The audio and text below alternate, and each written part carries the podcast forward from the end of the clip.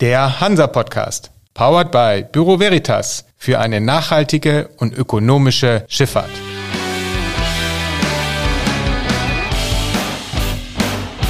Der Hansa Podcast.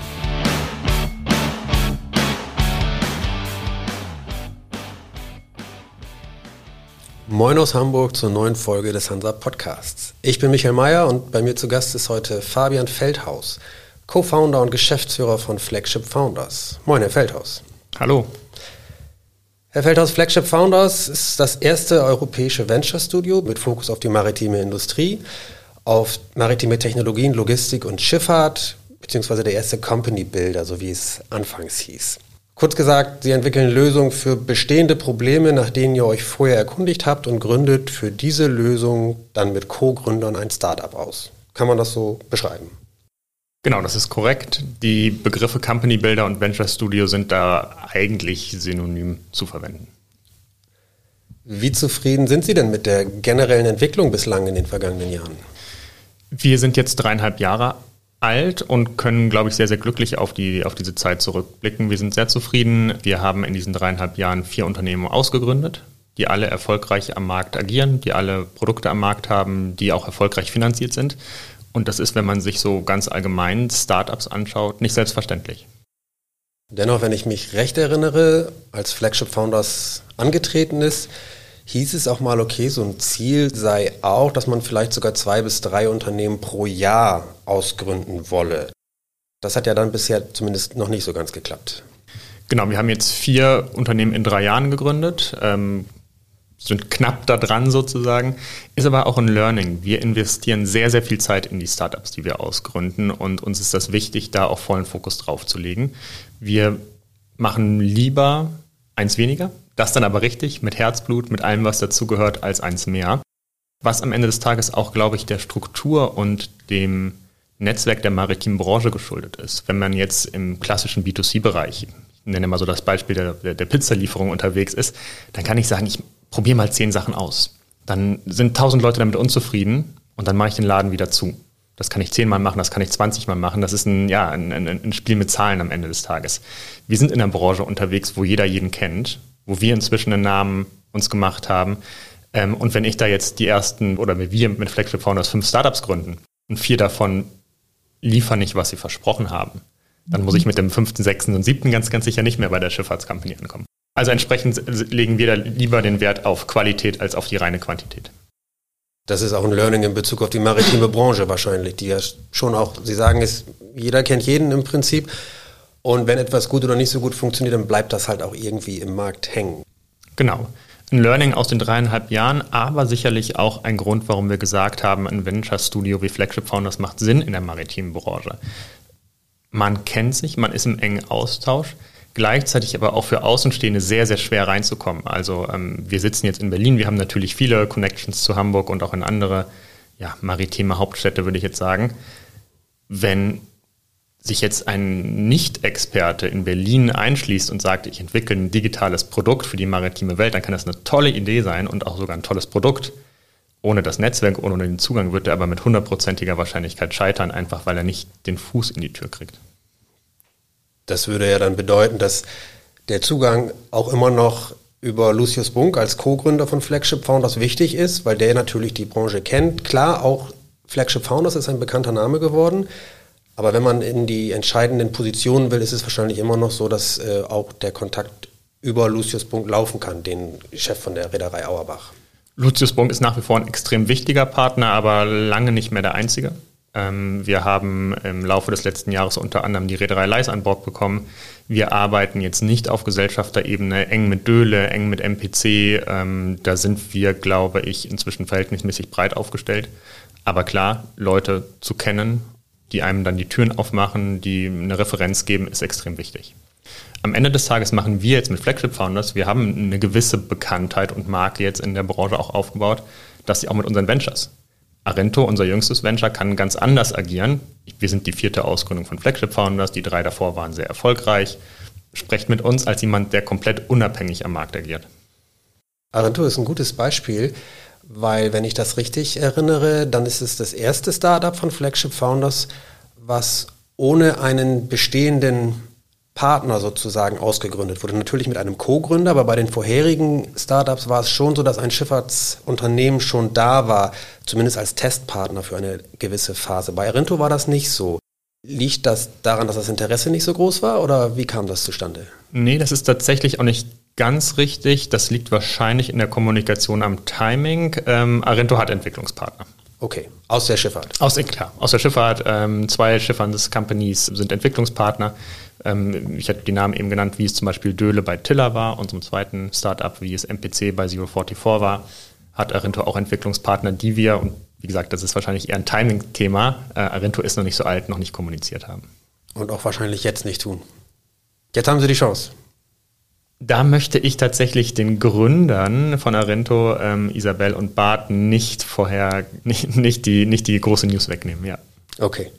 Was gibt es denn ansonsten so Neues bei Flagship Founders? Wie man hört, gibt es einen zusätzlichen Partner, der an Bord geholt wurde mit der Signal Group. Und dieser Partner ja auch zusätzliches Kapital mitbringt. Ich meine zweieinhalb Millionen Euro. Was ist der Hintergrund der Geschichte? Signal ist, also wir sind eine strategische Partnerschaft mit Signal eingegangen, die unter anderem auch ein Investment durch Signal in Flagship Founders umfasst, darüber hinaus aber auch Datenzugang. Und Signal ist tatsächlich für uns ein sehr, sehr, sehr guter, vielleicht global gesehen sogar der perfekte Partner, um den nächsten logischen strategischen Schritt zu gehen. Signal, ähm, kann ich kurz erklären, hat eigentlich drei Standbeine, hat operatives Shipmanagement, sie betreiben Tankerpools und haben da entsprechend Know-how, Zugang und natürlich auch Assets, die für uns spannend sind. Das zweite Standbein von Signal ist eine Datenbasis, genannt Signal Ocean, sehr interessant, wo ja, klassische Schiffspositions- und Routendaten sehr, sehr stark angereichert werden von, äh, mit, mit kommerziellen Daten. Sehr spannend für uns, für bestehende Ventures, aber auch für die Ideation. Also wenn wir darüber nachdenken, was können wir als nächstes tun. Ähm, und das dritte, ganz interessant, Signal betreibt schon länger auch erfolgreich ähm, maritimes ähm, ja, Venture-Kapital. Also wir investieren in, in Startups und ist dadurch am Ende des Tages, wie gesagt, eigentlich der für uns perfekte Partner. Andersrum genauso. Wir sind, glaube ich, in Deutschland, in Nord- und Mitteleuropa ganz gut aufgestellt und vernetzt, während Signal Schwerpunkte auf Südostasien und einfach auf den Heimatmarkt Griechenland gibt. Und ähm, das, ja, das ist äh, Ihnen auch bekannt. Natürlich sind wir in einer globalen Branche unterwegs, aber die Märkte sind unterschiedlich und nicht immer gleich ja, von Hamburg, Berlin aus zu bearbeiten. Das Ganze hat dann natürlich zwei Parameter, wenn ich so sagen darf. Zu dem einen hätte ich eine Frage, der finanzielle Aspekt. Man hört immer mal wieder in Zeiten von Rezession und wirtschaftlicher Unsicherheit, geopolitische Spannungen, das ganze wirtschaftliche Umfeld ist ja nicht gerade leichter geworden. Und man hört, dass das halt auch zu Zurückhaltung beim Risikokapital beziehungsweise bei potenziellen Investoren führt und das Geld nicht mehr so locker sitzt für Startups. Merken Sie das und ist vielleicht diese Partnerschaft mit Signal auch in diesem Aspekt von Vorteil? Das kann von Vorteil sein, das ist ganz klar nicht unsere, wie soll ich sagen, unsere primäre Absicht gewesen, jetzt diesen Deal einzugehen. Ähm, klar ist das auch ein Investment in Flagship Founders. Wir brauchen Geld als Venture Studio, um, um zu bestehen, um unsere Companies aufzubauen. Kurze Erklärung, wir, wir gründen diese Unternehmen aus und machen das ausschließlich equity-basiert. Das heißt, wir haben als Company Builder keine, keine Umsätze, wir nehmen da keine Beratungsgebühren oder so. Ähm, das heißt, wir benötigen sicherlich noch dieses und nächstes Jahr externes Geld, um zu wachsen. Ähm, das haben wir jetzt mit Signal und auch dieser Finanzierungsrunde aus dem, aus dem letzten Jahr, glaube ich, ja, abgesichert. Zum zweiten Teil der Frage, wir stellen natürlich fest, dass es ähm, ja, dass Startup-Finanzierung, Venture-Kapital-Finanzierung global gesehen schwieriger geworden ist. Da sind die Zahlen und die Studien eindeutig. Wir haben auf der einen Seite ein bisschen Glück gehabt am Ende des Tages, dass wir in der Schifffahrt unterwegs sind. Ähm, das wissen Sie genauso. Die letzten zweieinhalb Jahre sind da tatsächlich ganz gut gelaufen. Und natürlich gibt es dort Ressourcen ähm, und, und Interesse zu sagen, okay, was machen wir eigentlich mit dem Geld, was wir eingenommen haben? Das heißt, wir haben auch Investoren aus der Schifffahrt, ähm, sowohl auf Flagship Founder als auch auf Venture-Ebene. Und darüber hinaus ist es, glaube ich, wichtig zu verstehen, welche Art von Startups wir bauen. Wir bauen eben nicht das Tesla oder das Delivery Hero oder das, den, das nächste ähm, Last Mile-Thema, was häufig einen sehr, sehr großen Kapitalbedarf hat. Erstmal um die Strukturen aufzubauen, um dann aber auch um B2C-Werbung zu schalten, um Kunden zu akquirieren. Das sind diese klassischen Zahlen, die man so aus dem Silicon Valley kennt. Das Unicorn bewertet mit 6, 8, 10 Milliarden hat nochmal 120 Millionen geraced, also Geld eingesammelt. In dem Bereich hat es, glaube ich, eine durchaus auch gesunde Korrektur gegeben. Nicht mehr jedes Startup bekommt jetzt einfach so Geld. Wir bauen Unternehmen, die ein etwas anderes Verständnis haben. Wir bauen Unternehmen, die schnell wachsen, die auch mit fremdem Geld wachsen, die aber deutlich gesünder wachsen in meinen Augen, also nachhaltiger. Ähm, in meinen Augen der einzig richtige Weg, insbesondere in einer Branche wie in der Maritimen, aber auch sonst ist es in, ja, sind wir fest davon überzeugt, dass das der schönere und richtige Weg ist. Und das sehen auch sehr, sehr viele Investoren inzwischen so. Die sagen, okay, ich möchte gar nicht mehr diese Silicon Valley Unicorn-Wette eingehen. Sehr, sehr viel Geld für sehr, sehr, sehr wertvolle Companies, sondern ich kann auch gut damit leben, kleinere Beträge, aber mit einem gleichen Multiple zu investieren. Und das ist das, was wir verfolgen. Der zweite Aspekt, Sie haben es schon angesprochen, der griechische Hintergrund, nenne ich es jetzt mal, von, von der Signal Group. Griechenland ein sehr, sehr traditioneller Schifffahrtsmarkt, immer wieder viele große, erfolgreiche Reedereien hervorgebracht. Gleichzeitig gelten die griechischen Räder aber auch als solche, die relativ offen sind für Innovation, für Transformation. Ist es also vielleicht auch der Versuch von Flagship Founders, einen Fuß in die Tür zum griechischen Schifffahrtsmarkt zu bekommen? Ja, klare Antwort ja, das ist der Plan. Ähm, wir wollen und wir sind auch schon in Griechenland aktiv. Wir haben schon Kunden in Griechenland, möchten da aber noch stärker präsent sein haben festgestellt, genau wie Sie es sagen, dass die, dass die Räder häufig innovationsfreudig sind, dass sie aber fast alle nach einer Sache fragen, nämlich nach einer griechischen Referenz. Der deutsche Hintergrund reicht nicht aus. Reicht häufig nicht aus. Weil das schon auch ein sehr closed Shop ist, sozusagen. Genau, ja. Gilt das vielleicht auch für andere Märkte? Also hat Flagship Founders vielleicht sogar eine weitere geografische Expansion im Blick?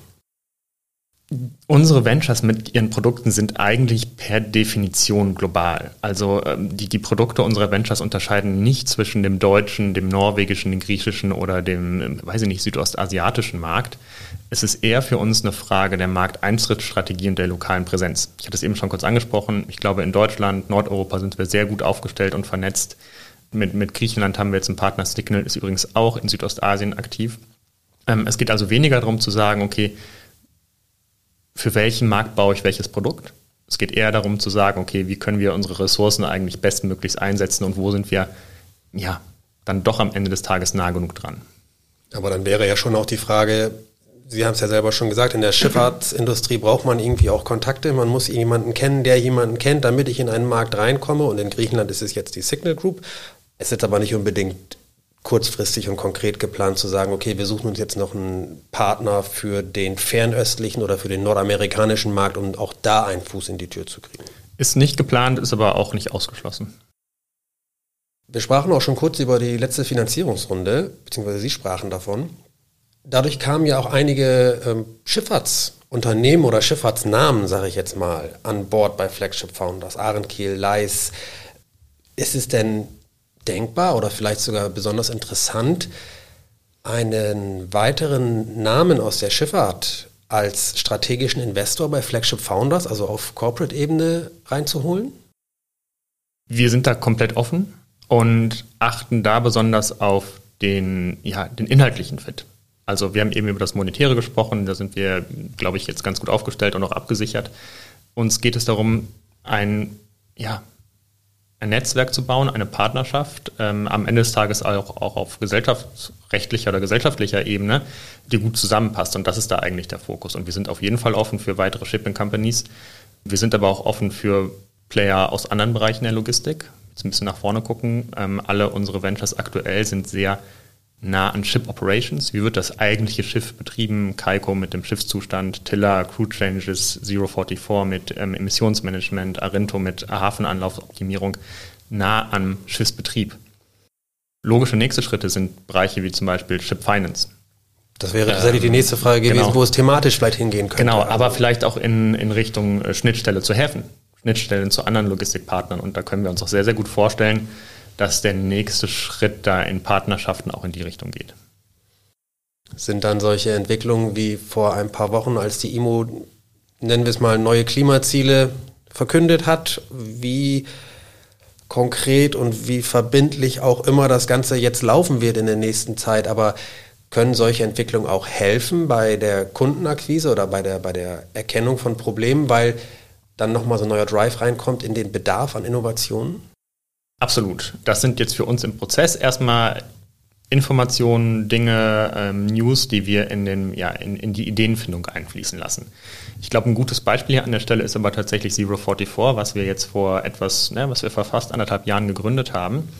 Damals war klar, es kommt CII, war noch nicht etabliert, und damals war auch klar, es kommt EU ETS, also der Emissionshandel der Europäischen Union, mit einer ganzen Reihe Fragezeichen. Aber wir haben gesagt, es kommt und wir sind uns sicher, dass die Schifffahrt heute noch nicht vorbereitet ist und wir bauen jetzt schon die Lösung für die Zukunft. Also wir haben in 22 gesagt, in 24 kommt eine neue Regulatorik und wir wollen dann in 23, und das haben wir jetzt ja auch geschafft, das entsprechende Produkt live haben. Sie sagen, dass die bisher ausgegründeten Startups recht erfolgreich sind am Markt. Kommt dann vielleicht der Zeitpunkt etwas näher, in dem Flagship Founder sagt, okay, jetzt kommt der berühmt-berüchtigte Exit äh, eines Gründers und Anker-Investors in ein Startup? Rückt das vielleicht schon näher bei dem einen oder anderen? Wenn wir das jetzt rein auf der chronologischen Achse betrachten, natürlich. Also die Unternehmen wachsen, die Unternehmen akquirieren mehr Kunden, äh, erzielen auch höhere Bewertungen und ähm, wie gesagt, unser Geschäftsmodell ist es, ähm, ja, ist equity-driven. Wir haben aber jetzt noch niemanden, wo wir sagen, okay, das sollte jetzt aber im Jahr 2024 passieren. Dafür läuft es auch eigentlich, soll ich sagen, dafür sind die Kurven auch alle noch, noch, noch zu steil, um sozusagen ähm, früh abzuspringen. Ähm, ja. Wie fällt denn so das Zwischenfazit auf, wenn man jetzt auf das Geschäft eines Venture Studios mit der maritimen Branche schaut? Ist es tatsächlich so etwas wie diese viel zitierte Generationenfrage, dass man mit neu dazugekommenen Gründern oder Unternehmen oder führenden Persönlichkeiten ein bisschen leichter ins Geschäft kommt als mit den traditionellen Unternehmen und Schifffahrtspersönlichkeiten. Es wird ja immer so gesagt, okay, wenn man in der Schifffahrt irgendwie was Innovatives machen will, dann muss man schon irgendwie mit etwas jüngeren Leuten zusammenkommen, dann wird das irgendwie schwierig. Ist das auch Ihre Erfahrung oder hat sich das ein bisschen gelegt, weil der Name Flagship Founders auch mittlerweile deutlich bekannter ist? Wo wir das jetzt eigentlich gar nicht mehr sehen, ist tatsächlich bei der, bei, bei der Größe und bei dem Alter der Firmen, mit denen wir sprechen. Ich habe eben angesprochen, oder haben Sie ja auch schon gesagt, Leis ist bei uns an Bord, eines der traditionsreichsten Hamburger Häusern sozusagen. Also ähm, da sehen wir das gar nicht mehr. Ich glaube, es gibt schon eine Tendenz, das ist aber nicht maritimspezifisch, dass jüngere Leute ein größeres Interesse an Veränderung und Innovation haben. Das ist, glaube ich, ganz normal und das hat jeder andere, dann am Ende des Tages ja mittelständisch geprägte Branche auch so, dass wenn man den Job 25, 30, 35 Jahre macht, dann fällt es einem einfach ganz natürlich und ganz menschlich schwerer, sich mit Veränderungen abzufinden.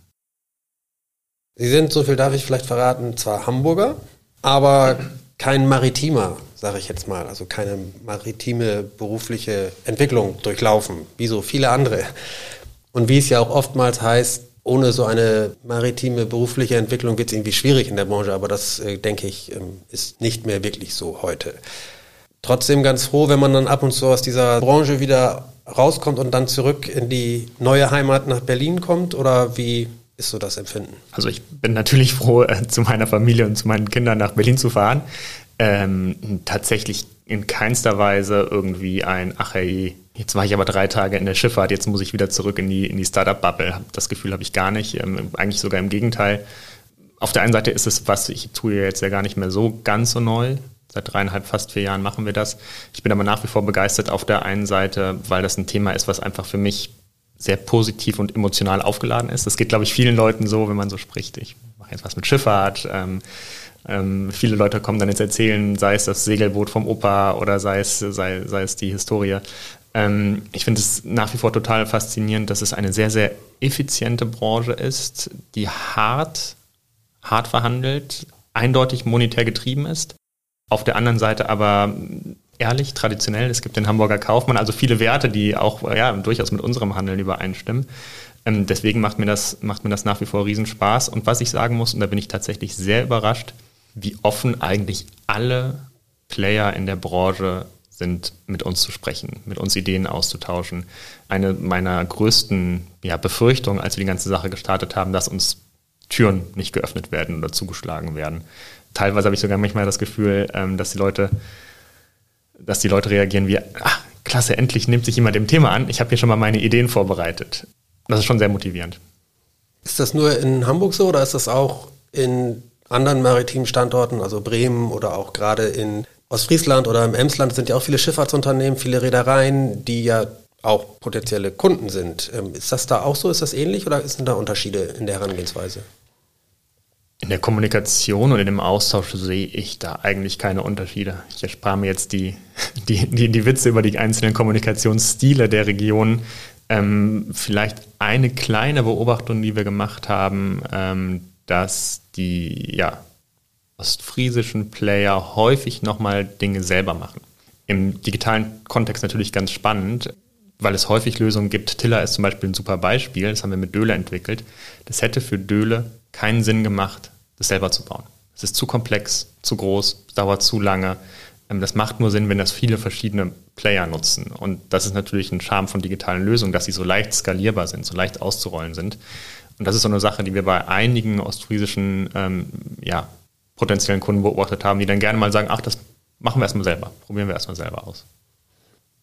Dann nähern wir uns tatsächlich ja schon dem Ende des Gesprächs, aber mich und uns würde schon noch interessieren, was hat denn Flagship Founders so auf dem Zettel, auf der Agenda? Was steht jetzt kurzfristig an? Klar, jetzt ist die Signal Group an Bord, da wird man jetzt erstmal ein bisschen Zeit brauchen oder sich die Zeit nehmen, um das Ganze irgendwie zu integrieren. Einerseits wäre die Frage, hat das eigentlich auch Auswirkungen auf das Daily Business bei Flagship Founders? Und andererseits, wenn man da jetzt sich diese strategische Partnerschaft geholt hat, was ist jetzt so der nächste Step für Flagship Founders? Was steht an? Die strategische Partnerschaft mit Signal wird jetzt unser Daily Business und das, was wir tun, inhaltlich gar nicht so stark beeinflussen. Wir haben einen Partner, wie gesagt, mit verschiedenen Assets, die sehr, sehr spannend für uns sind, insbesondere im Ideation-Bereich und insbesondere im Netzwerk- bzw. Sales-Bereich. Wir verändern unseren Plan aber damit jetzt nicht weiterhin ein bis zwei Startups pro Jahr. Da, da merken Sie, da haben wir die Zahlen ein bisschen angepasst, ähm, auszugründen. Ich hatte es eben schon angesprochen, ähm, was uns natürlich umtreibt, ist mit welchen Themen, mit in welchen Bereichen. Ich hatte es angesprochen, dass wir über die reinen Ship Operations hinausgehen wollen. Wir werden weiter, und das halte ich für unglaublich wichtig, unabhängig sein und unabhängige Startups bauen. Kurze Erklärung da an der Stelle. Es gibt eine ganze Reihe Initiativen, Ausgründungen, Spin-offs von großen Unternehmen in der Schifffahrt, die dann häufig Probleme bekommen, eben weil sie nicht unabhängig sind. Da ist dann häufig der Gedanke, ja, okay, wenn ich jetzt aber Beispiel TradeLens meine Informationen an TradeLens gebe, dann bekommt das ja morgen Maersk. Und mit denen habe ich ja übermorgen dann eine Verhandlung um, um Charterraten oder so. Also das ist ähm, tatsächlich weiterhin unser Plan, ähm, und natürlich gucken wir uns die heißen Themen an. Die sind jetzt aber auch wahrscheinlich gar nicht so überraschend. Dekarbonisierung, bei uns natürlich insbesondere digitale Dekarbonisierung. Also was kann man da prozessual tun, tun, um Effizienzen zu steigern? Wir haben nach wie vor einen großen Blick auf den ganzen Bereich Crewing. Es ist einfach ein Trend, der in meinen Augen auch manchmal vielleicht ein bisschen vernachlässigt wird. Wir werden noch viele Jahre Seefahrer benötigen. Autonome Schiffe sind schon noch ein Stück weit weg. Und es wird einfach weniger geben. Da sind die Zahlen, die Ausbildung, die Demografien in den, in den Ländern, wo die Seefahrer herkommen, sehr, sehr eindeutig. Ein Thema, was uns umtreibt, ist ähm, Connectivity. Gar nicht so sehr Shipshore, also ich, die Satelliten macht Elon Musk, da kümmern wir uns nicht drum, aber tatsächlich die Verbindung der verschiedensten Tools, die in der Schifffahrt eingesetzt werden, voranzutreiben. Ja, ich glaube, die Themen gehen uns nicht aus. Zu den Themen eine ganz kurze Nachfrage. Maritim ist ja auch immer mehr Offshore-Energie. Ist das ein Thema für Flagship Founders? Schiffsbetrieb, Häfen vielleicht, Logistik, aber vielleicht auch Offshore-Wind? Offshore-Wind, aber ich glaube dann eher von der, wie soll ich sagen, zuliefernden Seite. Ähm, ansonsten noch kein Fokusthema. Dann sind wir gespannt, wie das sowohl thematisch weitergeht bei Flagship Founders als auch auf Corporate-Ebene, wie sich die Partnerschaft mit Signal entwickelt. Wir werden das natürlich weiter verfolgen, aber für den Moment soll es das gewesen sein. Herr Feldhaus, vielen Dank.